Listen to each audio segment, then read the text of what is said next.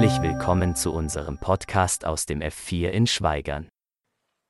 Und Jesus, ich will dir Danke sagen. Ich will dir Danke sagen, dass wir die Möglichkeit haben, ja, heute Morgen uns zu treffen, Gemeinschaft zu haben, Herr. Hab Dank, hab Dank für dein Wort und hab Dank, dass du immer Botschaft für uns bereithältst. Und ich möchte einfach bitten, dass auch heute wieder deine Botschaft uns einfach trifft, ähm, uns abholt und einfach, ja, mitten ins Herz trifft, Herr. Danke dafür. Amen. Ja, dieses Jahr, wir sind irgendwie, wenn man so die Nachrichten anschaut, irgendwie scheint so, wie wenn wir nur im Krisenmodus wären. Da wäre jetzt äh, Corona, da wäre jetzt äh, die Wahl in den USA. Es scheint alles nach Krise zu sein. Und es kommt die erste Meldung, die erste Meldung, die fragen, kann Weihnachten in so einem Jahr überhaupt stattfinden? Weihnachten, kann ich es im Moment denken? Äh, wir wollen äh, in den nächsten vier Wochen ähm, eine Predigtreihe machen. Ähm, man sieht es ja schon am Bildschirm. Das große Ganze sehen. Jesus und seine Mütter. Was damit auf sich hat, dazu gleich mehr. Zu Beginn würden wir einen kurzen Clip anschauen zu Weihnachten neu erleben. Weil ich bin davon überzeugt, die Botschaft, die Botschaft bleibt und deswegen dürfen wir auch in diesem Jahr Weihnachten feiern. Vielleicht ganz neu feiern, aber vielleicht so bewusst, dass ja, Weihnachten was ganz Besonderes auch dieses Jahr für uns werden darf. Jede gute Story lebt davon, dass ihre ganze Geschichte erzählt wird. Wer bei Herr der Ringe nur das Ende des zweiten Films gesehen hat, weiß nicht wirklich, wer Frodo Beutlin ist und was ihn antreibt. Und wer in seinem Leben nur eine einzige Folge Lindenstraße gesehen hat, weiß nicht wirklich, wer gerade mit wem zusammen ist und warum. Bei der Weihnachtsgeschichte allerdings denken wir anders. Wir glauben, dass wir mit einem einzigen Kapitel über ein Baby in einer Krippe die ganze Bedeutung von Weihnachten erfasst haben. Doch es ist so. Die Weihnachtsgeschichte wurde von über 1000 Kapiteln in 66 Büchern der Bibel auf wenige einzelne Sätze reduziert. Darum wollen wir uns dieses Jahr gemeinsam aufmachen, die ganze Geschichte von Weihnachten zu entdecken. Deutschlandweit Überkonfessionell. Einmalig. 24 Mal Weihnachten neu erleben.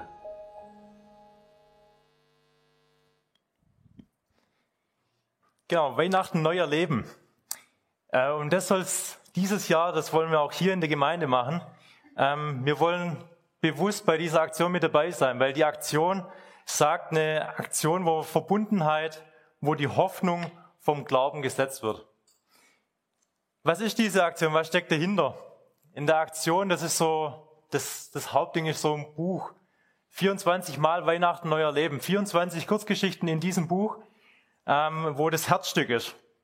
24 Mal eine Einladung, ähm, ja, wie so Adventskalender-Style, dass man reinschauen darf, sich 24 Mal neu eine Tür öffnen darf und den Sinn von Weihnachten ganz neu erleben. Ganz neue Inhalte mal reinlassen darf. Ähm, das Buch kann man auch hier kaufen, ähm, draußen ganz normal oder sich bei der Petra Schollenberger melden. Bis zum 11.11. .11. kann man dieses Buch ja auch mit erwerben. Und zudem wollen wir das Ganze auch in, in Kleingruppen, ähm, dass man sich über diese Geschichten austauschen darf. Ähm, genau, unterstützt auch von Videoimpulse, die von der Weihnachten Neuer Leben Aktion mit eingespielt werden. Und da gibt es auf jeden Fall jede Menge Möglichkeiten zum Austausch. Dazu darf man sich gerne bei Matthias Koch melden ähm, oder dann auch gerne ja bei uns, um da genau näher in Kontakt zu kommen und mehr darüber auch zu erfahren. So viel mal, wie gesagt, wenn es jemand näher interessiert, bitte gerne einfach melden. Ähm, ja, so viel dazu mal. Weihnachten neuer Leben. Ich weiß nicht, wer jetzt gerade so genau auf die Inhalte gehört hat, was da auch genau vorkam. Ach genau, bevor ich es vergesse, eine Einladung noch. Vorher hat jeder hier so einen Zettel bekommen. Ähm, auf der linken Seite sind so ein paar kleine Lücken. Wer will, darf da einfach gerne ein bisschen mit ausfüllen. Da, wo ein bisschen mehr Text draufsteht, das ist eher zum Weiterdenken. Ähm, genau, einfach herzliche Einladung dazu. Ja, in dem Film, in dem Film ging es darum, irgendwie, wie es an Weihnachten so häufig ist, Weihnachten, Heiligabend, man geht in die Kirche, man hört die Geschichte von Lukas 2. Es begab sich aber zu der Zeit. Und irgendwie ist oftmals so da, man hört die Geschichte und denkt, kenne ich, bekannt. Es ist so, dass man denkt, durch das eine Kapitel habe ich eigentlich die komplette Weihnachtsgeschichte, um was es da geht, um was es sich handelt, habe ich eigentlich schon verstanden. Und in dem Film kam es aber vor. Weihnachten so viel mehr. 1189 Kapitel in 66 Büchern. Die Bibel, die auf Jesus zuläuft. Und durch das eine Kapitel, das wir lesen an Weihnachten, ist wie im Vergleich, wenn man eine Serie von Lindenstraße, Alarm für Cobra 11, Prison Break, egal. Durch eine Serie haben wir nicht die ganze Staffel, nicht den kompletten Inhalt verstanden. Was wir raushören, was wir raushören in Lukas ist, es beginnt, es beginnt ganz klein, in einem Stall. Im Stall in Bethlehem. Es begab sich zu der Zeit, dass sie sich schätzen ließen. Und eigentlich, wenn wir in die Bibel schauen, sehen wir, es beginnt schon viel früher. Es beginnt eigentlich schon bei der Schöpfung, indem Gott spricht, alles ist sehr gut. Indem er zu dir sagt, es ist sehr gut, sehr gut, dass du da bist. Du bist sehr gut gemacht. Und indem ein Zustand beschrieben wird, am Anfang da vollkommen Frieden, wo alles sehr gut ist. Dieser Zustand wird beschrieben, alles gut. Und dann wird der Bogen am Ende der Bibel geschlossen mit der neuen Erde, dem neuen Himmel und wieder. Das Fazit steht, sehr gut. Und mittendrin, mittendrin diese Weihnachtsgeschichte. Ein weiteres Kapitel von dem kompletten Bogen. Ja, und wenn wir das dann so anschauen, dann geht es um Weihnachten um viel mehr. Es geht um das Kind, das Kind, das geboren ist, in dem Gott Mensch wird. Und in dem Jesus sagt, ich bin gekommen, um Verlorene zu suchen und zu retten. Und daher, weil das so ein weltbewegendes Ereignis ist, ist auch bis heute so, dass sich unsere Zeitrechnung so einteilt. Wir teilen unsere Zeit in vor Christus und nach Christus, weil das ein Ereignis ist, dieses eine Ereignis Weihnachten, das uns unser, ja, das die komplette Geschichte immer prägen wird. Und die große Frage, die gestellt wird, die große Frage ist, woher, woher kommt Jesus? Wer ist es? Wer ist dieser Jesus? Und dieser Jesus, woher er kommt, wer er ist, dem geht zum Beispiel der Stammbaum nach. Ein Stammbaum in Matthäus. Und diesem Stammbaum, wie gesagt, dem wollen wir die nächste Woche ein bisschen näher nachkommen. Ein Stammbaum. Ich weiß nicht, wie es euch geht, wenn ihr in die Bibel schaut. Wenn so ein Stammbaum ist und es ist so, ähm, wenn wir die Verse lesen, mach mal den Anfang. Abraham war der Vater Isaaks, Isaak der Vater Jakobs, Jakob der Vater Judas und seine Brüder. Judah, Judah war der Vater von Perez und Serach. Ihre Mutter war Tamar. Und jetzt, wie man schon sieht auch auf der Folie, ich habe ein paar Verse ausgelassen. Weil es ist so, wenn wir diese, wenn wir diese Verse lesen, ich weiß nicht, wie es jedem Einzelnen geht, aber indem ich immer lese, er zeugte den, war der Vater von ihm, war der Vater von ihm, war der Vater von ihm. Da geht's mir oftmals so, ich überlese es einfach, weil das ist so irgendwie so, so langwierig. Und irgendwie braucht man manchmal, jetzt Matthäus geht's noch, er hat 17 Verse. Es gibt manche andere Kapitel in den Büchern, die machen das noch ausführlicher. Und da braucht man so, schon teilweise einen langen Atem. So geht's mir. Und so ging es auch um Missionar in Papua-Neuguinea. Der Missionar, der sich gefragt hat, oh, er war dran, er war dran mit der Bibelstunde und es war gerade so ein Stammbaum, ein Stammbaum, den er vorzulesen hat. Und er macht sich Gedanken, was wird wohl passieren, wenn er diesen Stammbaum vorliest. Und er beginnt und sie sitzen um so ein Feuer rum. Und indem er vorliest, merkt er, die Spannung steigt immer mehr, die Leute rücken ihm immer näher. Und er ist etwas verunsichert, er macht einfach weiter. Und die Leute werden aufmerksamer und aufmerksamer und er fragt sich, warum langweile ich die Leute nicht? Warum langweile ich die Leute nicht mit so vielen Namen? Und zum Schluss klopft ihm der Älteste auf die Schulter und sagt, Leute, habt ihr es gehört? Habt ihr es verstanden? Die Geschichten in diesem Buch, sie sind Wahrheit. Er hat es festgestellt, für ihn ist das eine Qualität. wenn jemand in Geschichte, wenn da Namen stehen, die Namen, die bekannt sind, und es so weitergeht, war das für ihn nichts Langweiliges, was ist, ja, Namen, Aneinanderreihung von Namen, sondern für ihn ist ganz klar, wenn Namen genannt sind, dann muss das Wahrheit sein. Weil dann gibt es Leute, die diese Leute wiederum kennen und wiederum kennen und das bezeugt haben. Daher muss das Wahrheit sein. Ist in unserem Verständnis vielleicht manchmal gar nicht mehr so da, aber gerade in Kulturen, die die Ältesten und ihre Ahnen, sage ich mal, noch so ehren, ähm, ist das sehr, sehr, sehr von Bedeutung. Doch jetzt, jetzt näher zu dem Stammbaum von Matthäus. Matthäus 1, es beginnt das Verzeichnis der Vorfahren von Jesus Christus, den Sohn Davids und dem Sohn Abrahams. Und dann wird eben genannt, wer wen zeugt und es sticht heraus, man sieht es auf der Folie in Rot, vier Namen stechen heraus. Die Tamar, die Rahab, die Ruth, die Frau des Uriah und zum Schluss, wenn wir in Vers 16 weiterlesen, Jakob war der Vater von Josef, dem Mann der Maria. Sie war die Mutter Jesu, der auch Christus genannt wird. Insgesamt sind es also von Abraham bis David 14 Generationen. Von David bis zur Verbannung nach Babylon wieder 14 Generationen und von der Verbannung nach Babylon bis zu Christus noch einmal 14 Generationen. Um diese vier Frauen, wie gesagt, soll es gehen. Und zunächst noch ein paar, ein paar Dinge zu, zu dem Stammbaum. Der Matthäus, der Matthäus nennt hier im ersten Vers schon zwei, zwei Namen, zwei gut bekannte Namen aus dem ersten Teil der Bibel, aus dem Alten Testament. Zum einen den David und den Abraham. Irgendwie sind Abraham und David wohl relevant, um zu begreifen, wer Jesus eigentlich ist. Deswegen kurz ein paar Sätze dazu. Wer ist dieser Abraham? Abraham, Abraham wird uns als jemand vorgestellt, als jemand, der zu, der losgeht, der mutig ist, der wandert, der das, was er hat, hinter sich lässt und im Glauben einfach losgeht, der loszieht und der ein Versprechen bekommt, ein Versprechen von Gott, dass durch ihn sollen alle Völker der Erde Segen erfahren.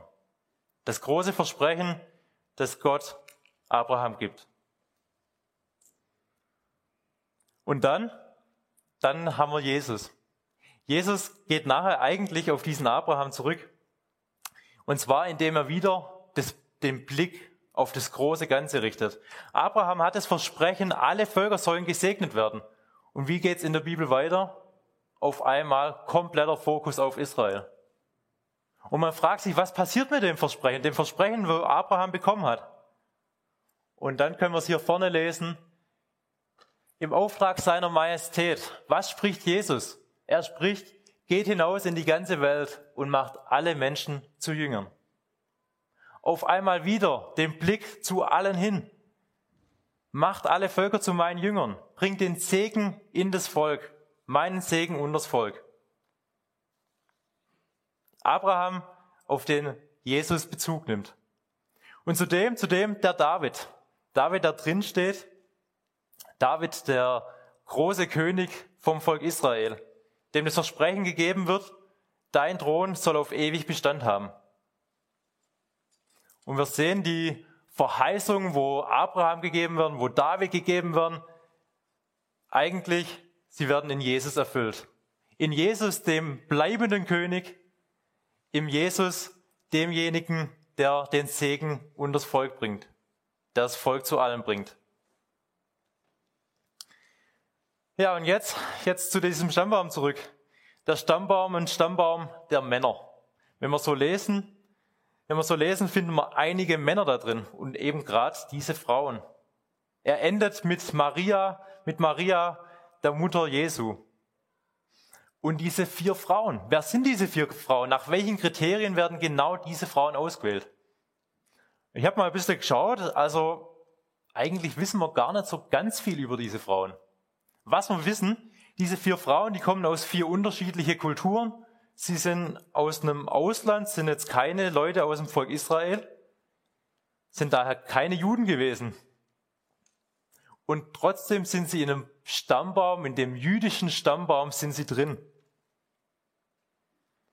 Und vielleicht wird durch diese Frauen schon ausgedrückt, Jesus ist nicht nur gekommen für, für die Juden, für das Volk Israel, sondern auch da wieder der Blick fürs Ganze. Er ist für alle gekommen. Und dann, dann steht Maria in Vers 16 zum Schluss.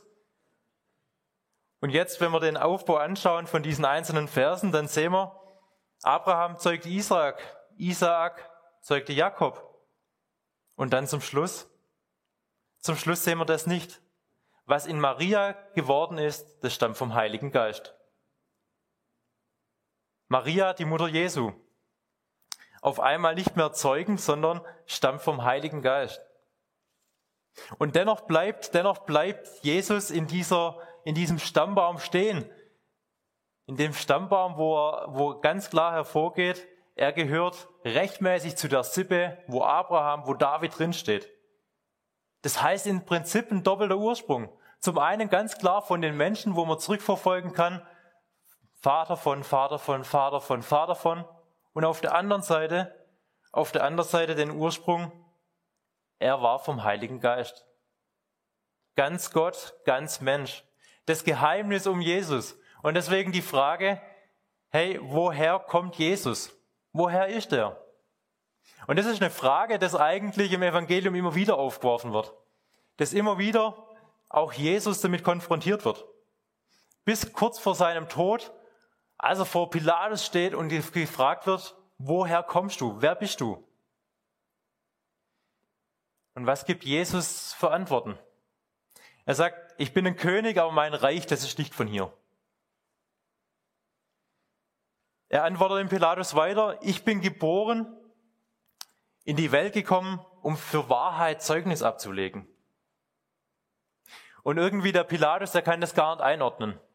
Er hat es verstanden, okay, auf der einen Seite, auf der einen Seite ist er wirklich der Sohn Josef. Er müsste doch Zimmermann sein. Zimmermann da aus, aus dieser Region. Er kommt aus Nazareth. Ein gewöhnlicher Arbeiter. Einer von uns. Und auf der anderen Seite, auf der anderen Seite beschreibt er sich als König. Und Pilatus merkt irgendwas, irgendwas ist hier komisch. Er kann es nicht ganz einordnen. Seine Jünger sind die ganze Zeit am Fragen, wer bist du? Die Leute sind am Fragen, wer ist dieser Jesus?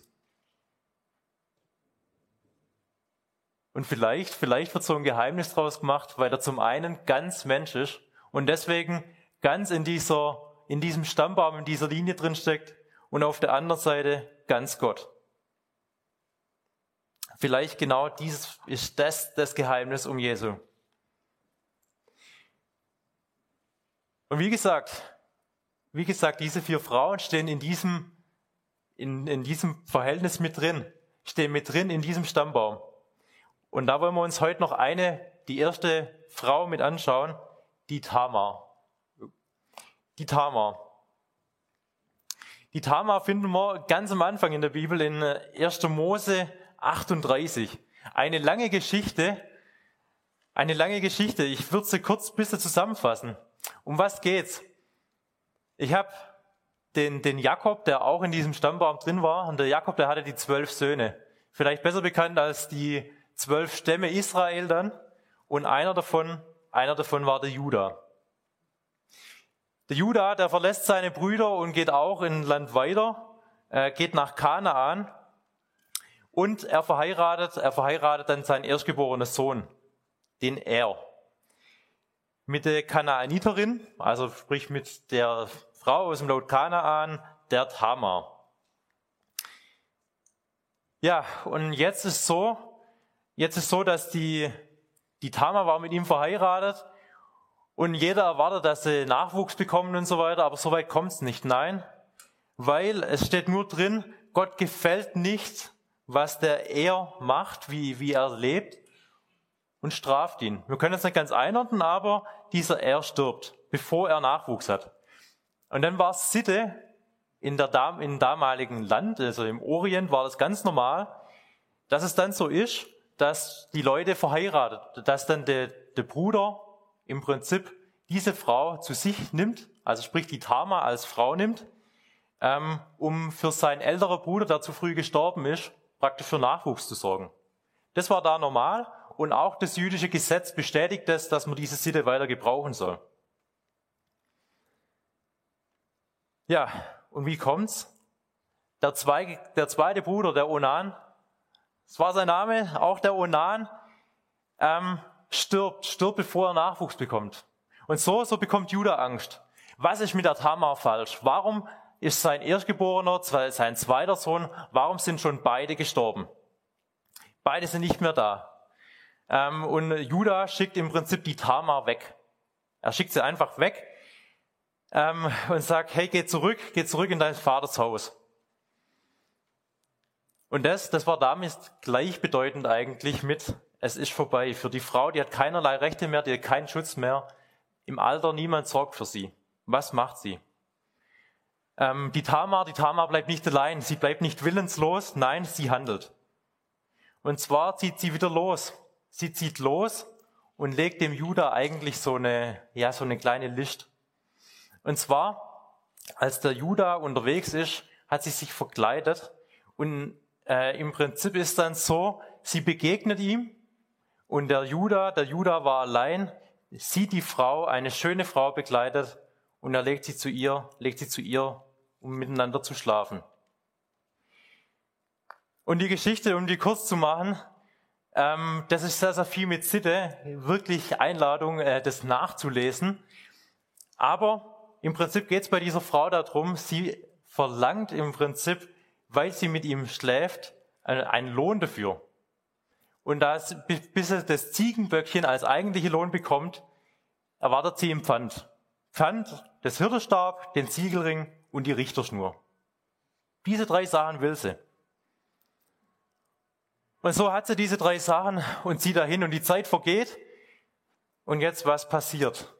Was passiert? Im Juda wird auf einmal zu Ohr getragen, die Tamar, die Tamar ist schwanger geworden. Und nach dem damaligen Recht war das eindeutig. Wenn die Frau schwanger ist und sie, ähm, und sie praktisch Ehebruch begangen hat, dann war die Todesstrafe. Die Todesstrafe stand da drauf. Und der Juda wird verrückt und sagt, sie muss, sie muss getötet werden.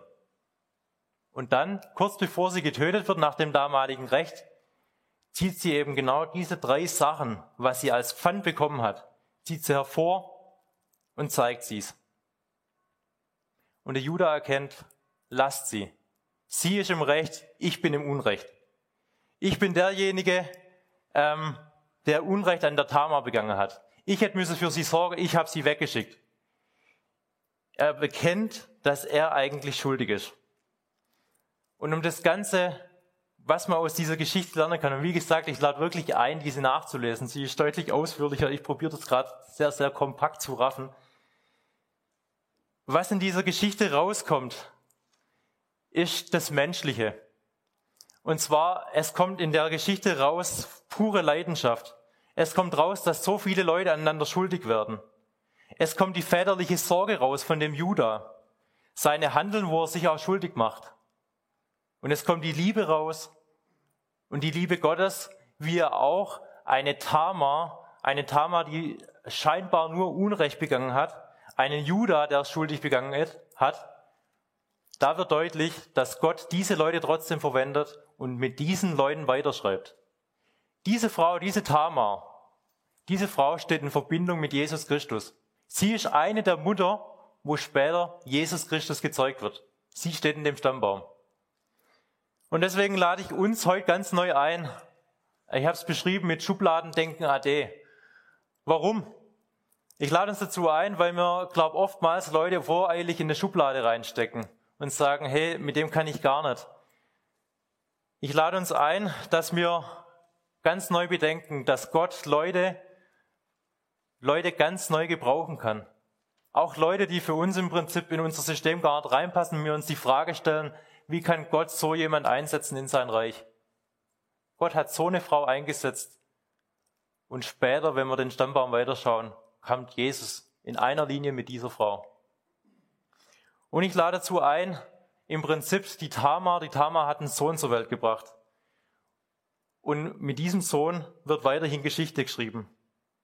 Alle vier Frauen, alle vier Frauen geht's weiter, dass sie was Neues, was Unbekanntes sich hineingeben. Sie kommen aus ihrem Kulturkreis raus, sie handeln und alle vier Frauen haben auch irgendwie was gemeinsam, weil sehr, sehr viele Verbrechen, sehr, sehr viel schuldige Geschichten, wo drinstehen. Und trotzdem, trotzdem handelt Gott in der Geschichte. Es wird Leben geschaffen. Und letztlich, letztlich kommt da Jesus raus. Eine Geschichte, wo sehr viel Verrat, Zerstörung, Lüge, Mord, alles Mögliche kommt vor. Das menschliche Leben komplett reingepackt. Und trotzdem führt es letztlich dahin zu Jesus. Es führt hin zu einer Liebe. Die ganze Geschichte umfängt von Gottes Liebe. Und da lade ich uns ein dazu, dass wir das ganz neu begreifen, dass Gottes Gnade und Hoffnung größer ist, größer als die Schuld und die Sünde und uns in seine Liebe, in seine Liebe immer wieder mit reinnehmen lassen.